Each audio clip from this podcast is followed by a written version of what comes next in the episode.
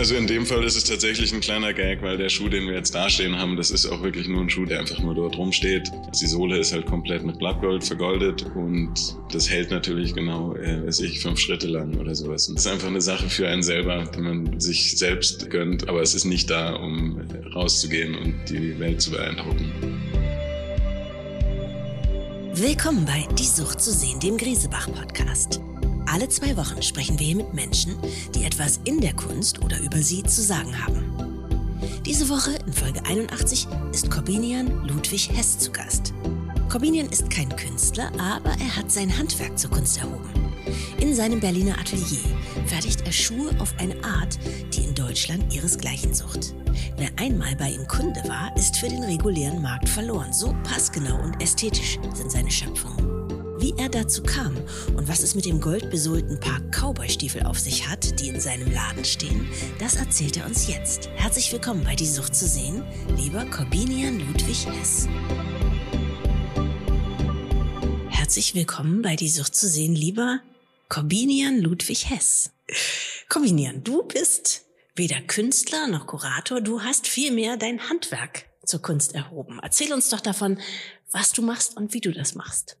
Also ich bin Maßschuhmacher.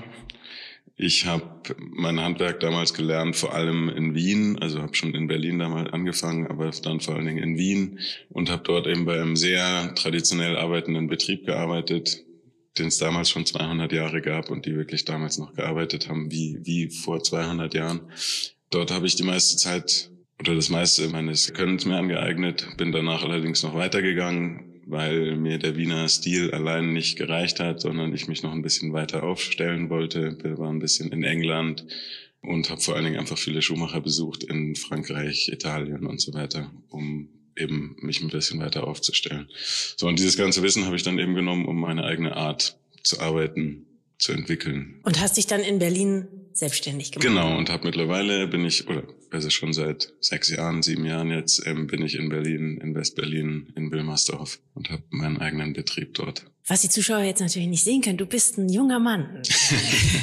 ja, geht ähm, so. Erzähl, also auf jeden Fall bist du nicht so ja. wie so ein Märchen, so ein alter, gebeugter Schuhmacher, der den ja. ganzen Tag unter so einer Lampe sitzt. Trotzdem ähm, ist es natürlich doch so, weil ich war gestern in deinem Laden, habe es mir angeguckt, ein bisschen so ist es doch, du sitzt in einer Werkstatt mit lauter mechanischen Gerätschaften, ja. Also genau. bei dir ist nichts maschinell hergestellt, ist alles Handarbeit. Genau. Und machst dort Maßschuhe, die ganz besonders sind. Erzähl mir doch mal, wie bist du dazu gekommen? Oder anders gefragt, die Leute, mit denen du zum Beispiel zur Schule gegangen bist oder studiert hast, ich nehme mal an, von denen ist keiner deinen Weg gegangen. Nee, tatsächlich niemand. Also ich habe auch bis heute sind tatsächlich in meinem Freundeskreis fast ausschließlich Menschen, die Dinge machen, für die sie studiert haben oder irgendwie sowas in der Art. Ich habe ja eben auch irgendwie mal angefangen zu studieren. Aber genau, wie bin ich dazu gekommen? Ich habe das mit dem Studieren ein paar Mal probiert, habe viel im Berliner Nachtleben damals gearbeitet, dann wollte irgendwann meinen eigenen Laden aufmachen und so sollte das damals ein Cowboy-Saloon werden. so, da lachst du selber. ja, ein bisschen trauere ich dem schon nach, aber ja, also das, der sollte eben so eine Schwingtür haben und einen langen Tresen und so weiter.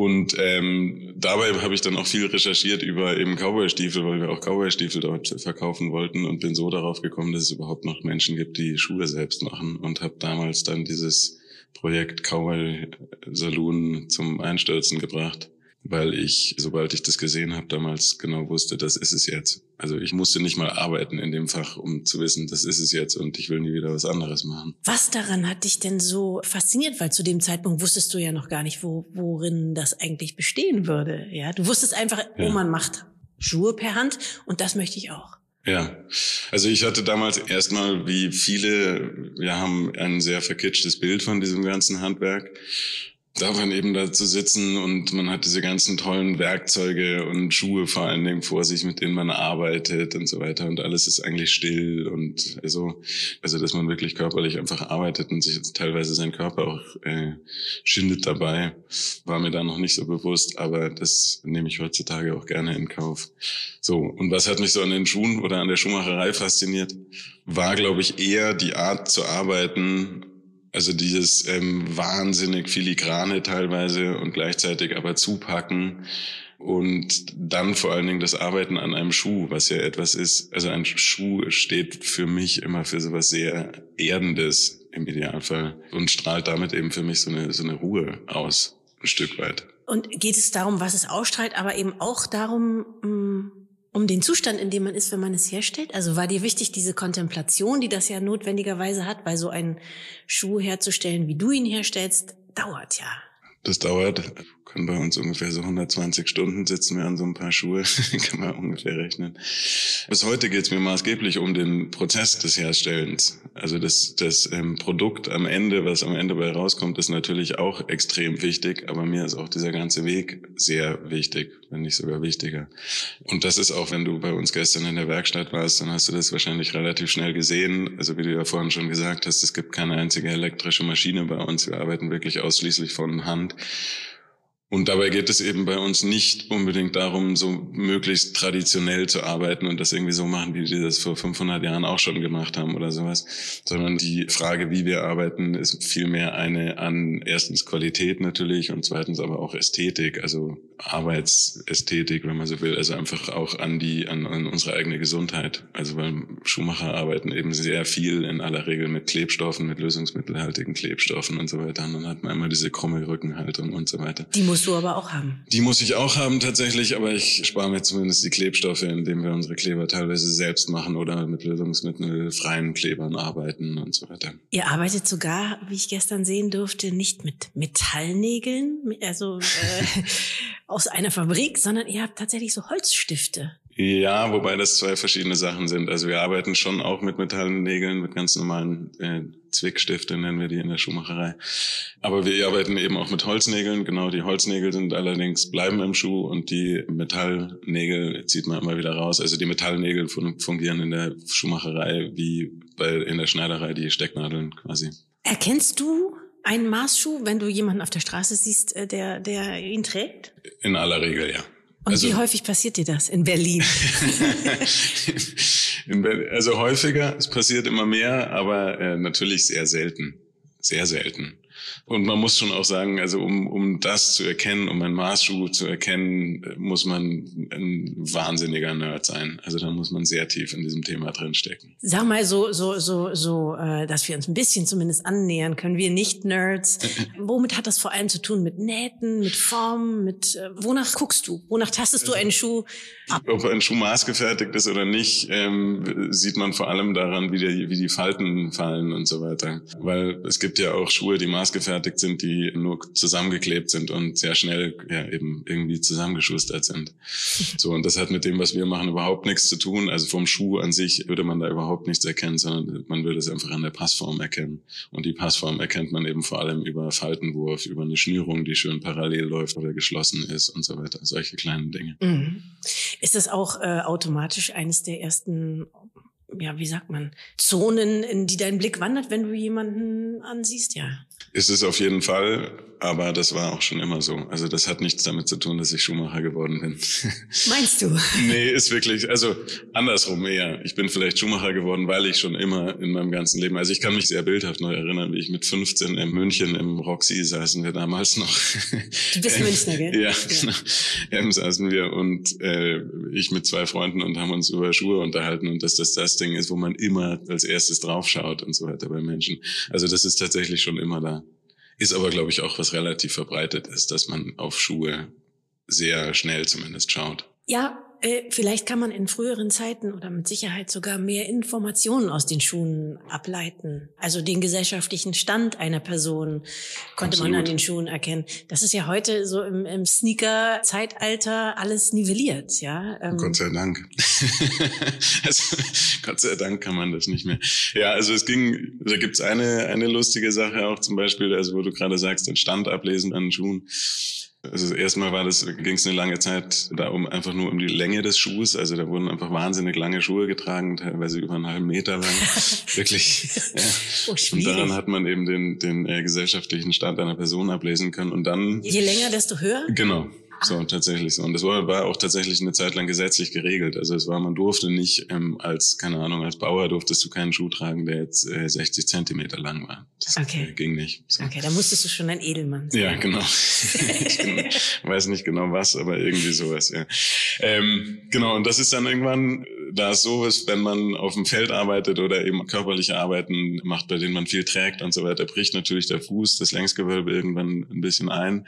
Und dadurch wird der Ein bisschen abgesenkt vom Fuß. So, und das hat irgendwann dazu geführt, dass es als ein Zeichen von hoher Geburt eben galt, wenn man einen besonders hohen Spann hat. Was natürlich mit der Geburt überhaupt nichts zu tun hat. Und dementsprechend haben die Leute, wenn sie das nicht hatten, haben sie angefangen, sich das auszustopfen. Und so gibt es so eine Zeit vor, weiß ich, 200 äh, Jahren oder so, wenn man Schuhe von da anschaut, diese haben manchmal so eine wahnsinnig ausgestopfte Lasche, so dass das also so, so eine total komische Form, also aus heutiger Sicht total komische Form haben, weil die Leute eben so unbedingt so tun wollten, als hätten sie einen sehr hohen Spann. Auch Künstler haben Schuhe immer wieder als wichtigen Teil des eigenen Selbst inszeniert, etwa Vincent van Gogh. Da gibt's ein Gemälde von ihm, das wird so ungefähr auf 1886 datiert. Das zeigt ein paar getragene Stiefel. Und über dieses Gemälde haben Heidegger und Derrida lange Betrachtungen angestellt. Würdest du sagen, der Schuh ist das wichtigste aller Kleidungsstücke?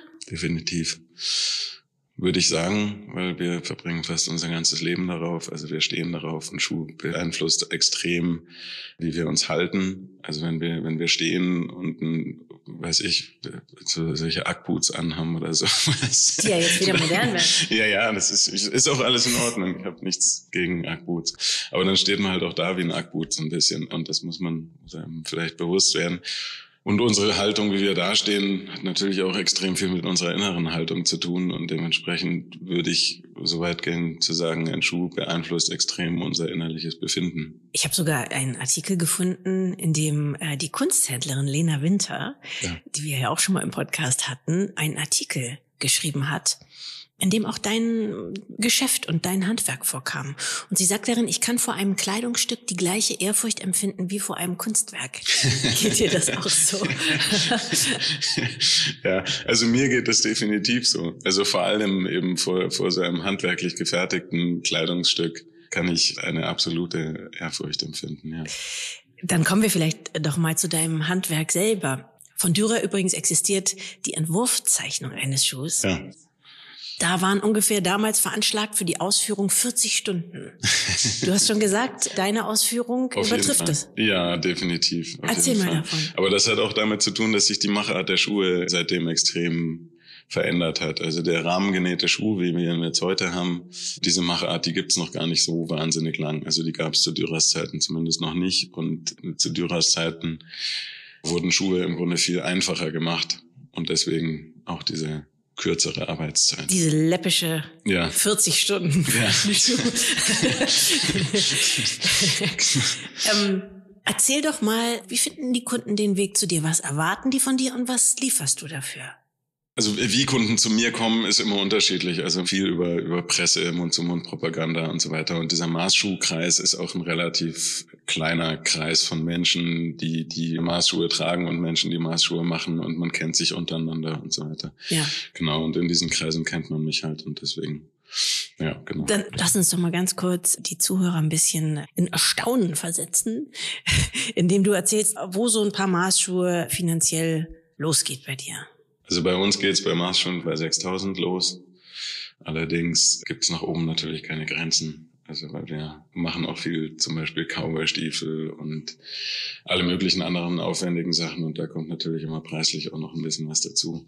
Vor allem bei so einem Paar, wie ich gestern bei dir im Laden stehen sah, da muss man sagen, sind die Sohlen vergoldet. Und zwar genau an den Stellen auch, wo man es dann sofort abläuft. Wo man es sofort abläuft, ja genau. Erklär doch mal, wie, wie kommt das zu sowas? Ist das ein Gag oder will das jemand? Oder, ähm also in dem Fall ist es tatsächlich ein kleiner Gag, weil der Schuh, den wir jetzt dastehen haben, das ist auch wirklich nur ein Schuh, der einfach nur dort rumsteht. Allerdings äh, haben wir das nur gemacht oder sind nur auf diese Idee gekommen, weil tatsächlich ein Kunde das schon mal bestellt hat.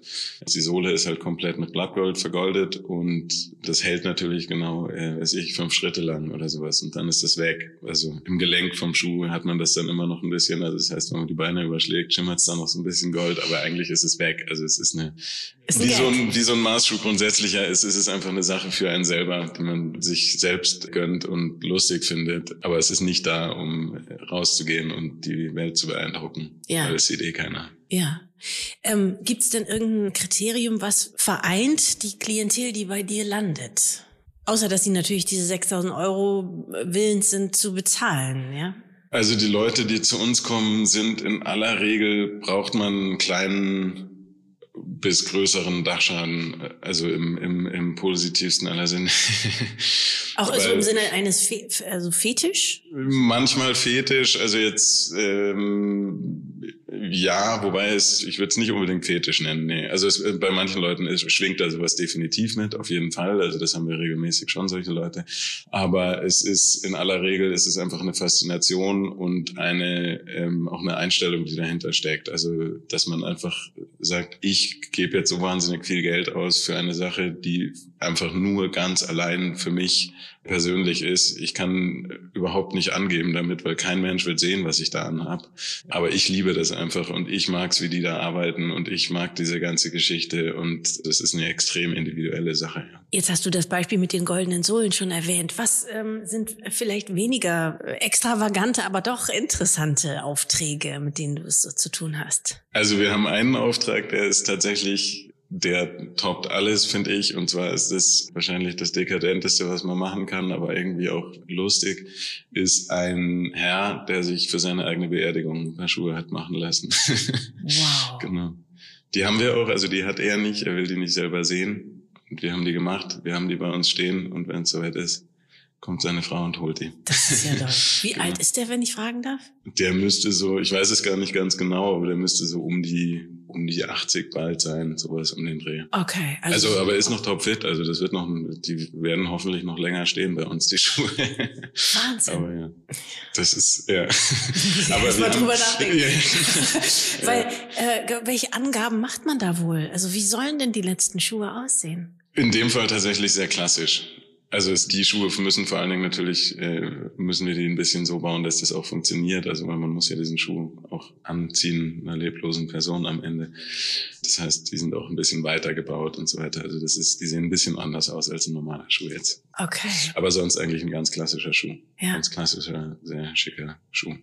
Wahnsinn. Ja, das ist so das Ausgefallenste. Aber sonst, es gibt alles Mögliche. Also es, natürlich haben wir viele Leute auch, die ähm, einfach ganz klassische Schuhe haben wollen. Also die Leute kommen manchmal zu uns, vor allen Dingen, wenn Kunden immer weitere Schuhe bestellen, äh, was in aller Regel der Fall ist. Dann kriegen wir auch manchmal eine SMS mit, äh, hallo, kannst du bitte einen braunen Schuh für mich machen? Danke. Du weißt so. ja wie. Genau. Ja. So. Und dann äh, ist es uns überlassen, was wir dann machen. Deswegen ist es mir auch aber immer wichtig, die Menschen ein bisschen kennenzulernen beim ersten Termin oder in dem Prozess äh, zum ersten Paar Schuhe, dass ich die, die Menschen kennenlerne, damit ich dann auch ein bisschen weiß, was ich mit so einer SMS anfange. Würdest du denn auch was ablehnen?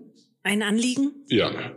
Hast also es gibt, ja, also ich, ein Anliegen oder auch ein, ehrlich gesagt auch ein Mensch eventuell. Also es ist, wir haben die schöne Position, dass wir nicht, nicht wirklich alles machen müssen. Ich versuche natürlich alles zu machen, was geht und so weiter. Aber man muss eben schon auch schauen, dass man miteinander arbeiten kann, weil es ist eben eine Zusammenarbeit und die muss schon, wie in jeder Zusammenarbeit, muss es da auch menschlich ein bisschen passen. Also im Interesse beider. Zumal das ein, ja nicht wie Schuhe kaufen ist, sondern äh, es gibt mehrere Termine, ich glaube drei. Mindestens drei Termine gibt's eben. In denen genau. man sich immer mehr annähert an die perfekte Genau, Form. an den perfekten Schuh. Also wir arbeiten eben mit Probeschuhen und dementsprechend ist es eben eine, eine gemeinsame Reise, die man da angeht, was ja auch das Schöne ist. Weil ich glaube, wir kennen das alle, wenn man ein paar Schuhe hat, was man lange getragen hat und irgendwann fängt man an, diesen Schuh so zu lieben und will den nicht mehr einen anderen Schuh tragen und dann ist das in aller Regel der Zeitpunkt, wo der Schuh auseinanderfliegt. Und bei uns ist es ja so, dass man einfach schon eine Reise hinter sich hat, bis der Schuh überhaupt fertig ist. Und das soll ja auch eine schöne Reise sein. Ja.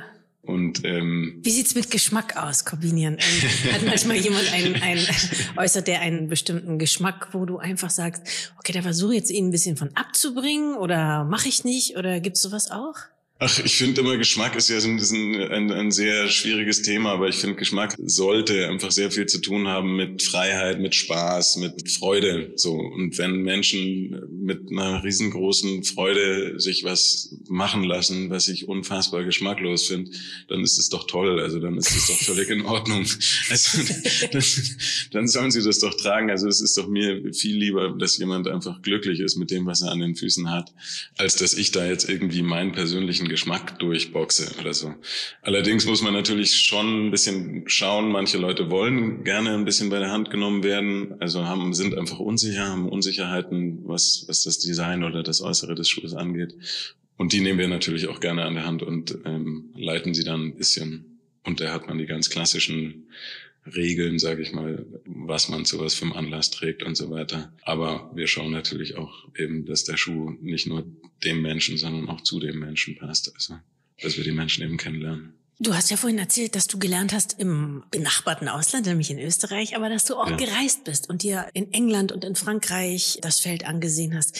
Wie würdest du denn jetzt sagen, ist der deutsche Geschmack? Gibt's den? Den deutschen Maßschuhgeschmack? Was unterscheidet den von Italiener oder Franzosen?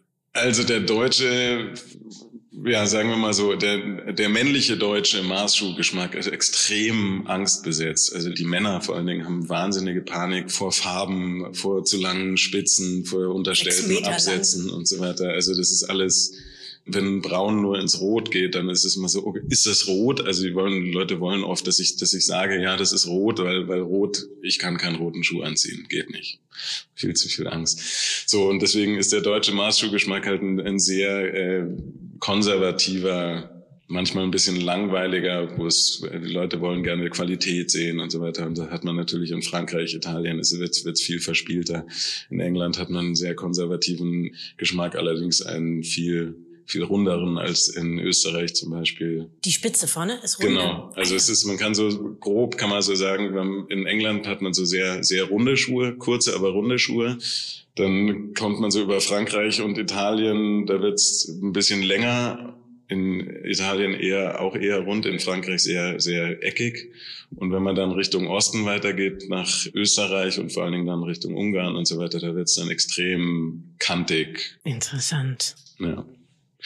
Eine Sache vielleicht noch ist, weil ich gerade gesagt hatte, den männlichen deutschen Maßschuhgeschmack, weil man verortet die Maßschuhe ja dann doch eher bei Männern.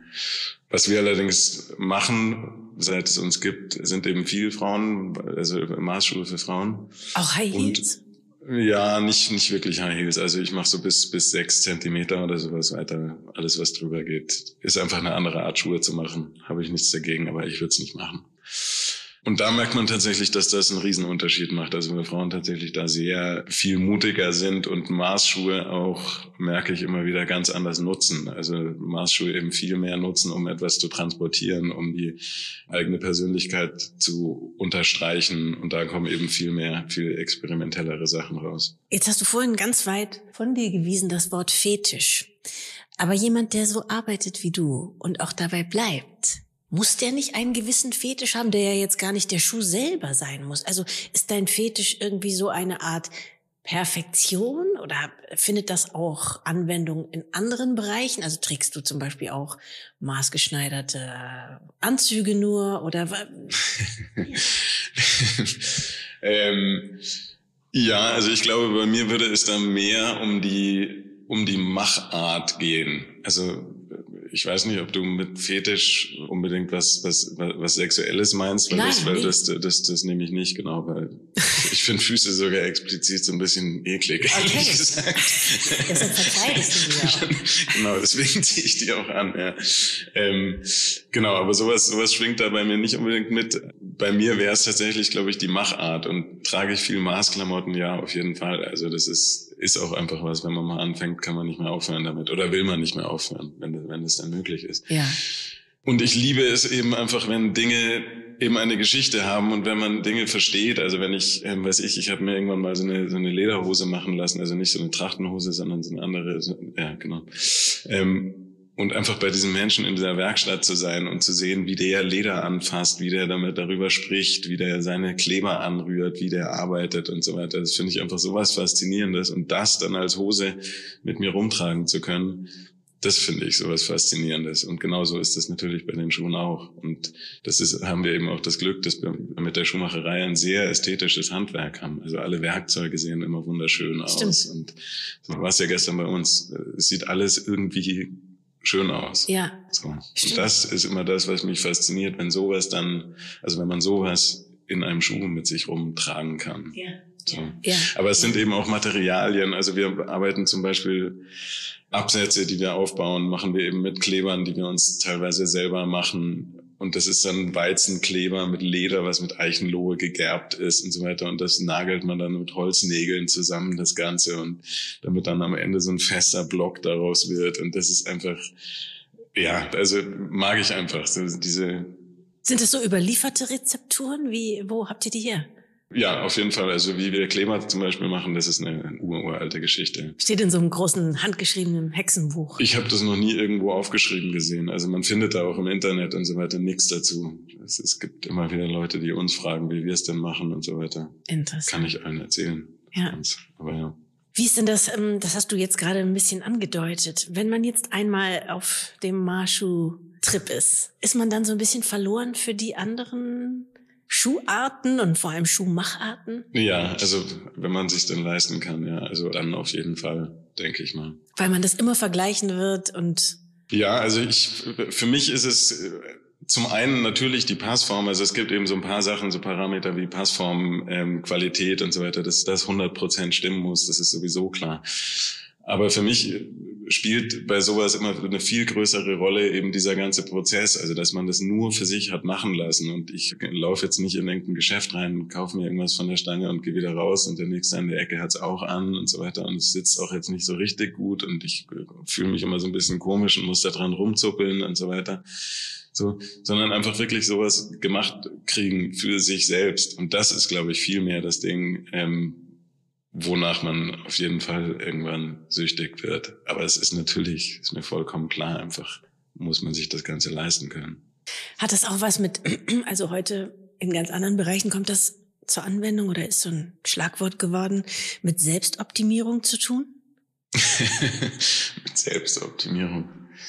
Nee, also mit Selbstoptimierung ähm, kann ich jetzt nicht so wahnsinnig viel anfangen, mit, also mit in Bezug auf, auf das, was wir machen. Mhm.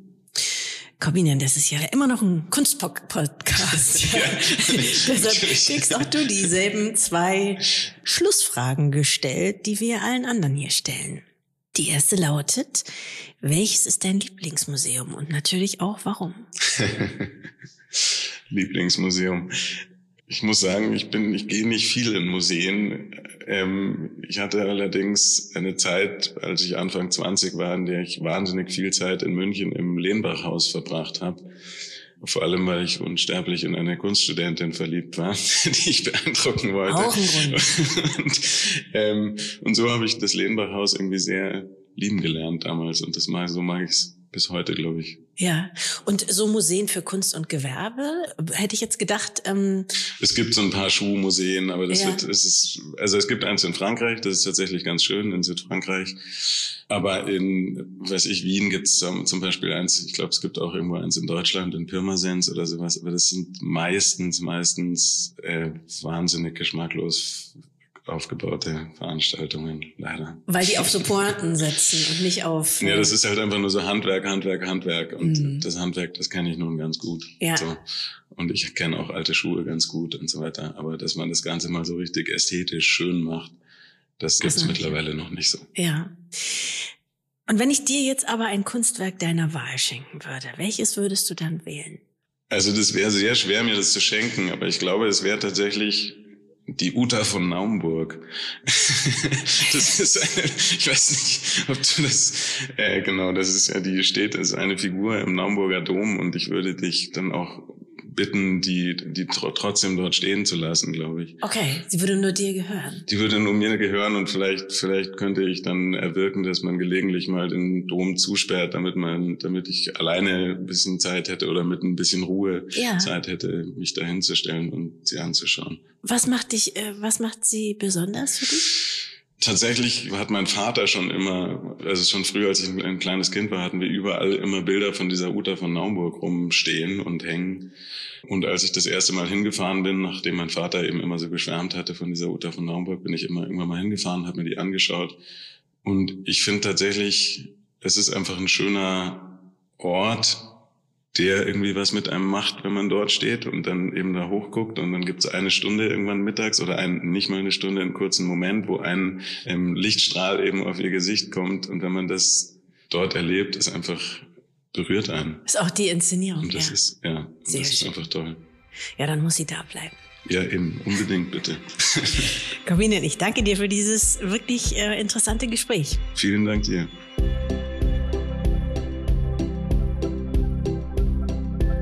Das war Folge 81 von Die Sucht zu sehen.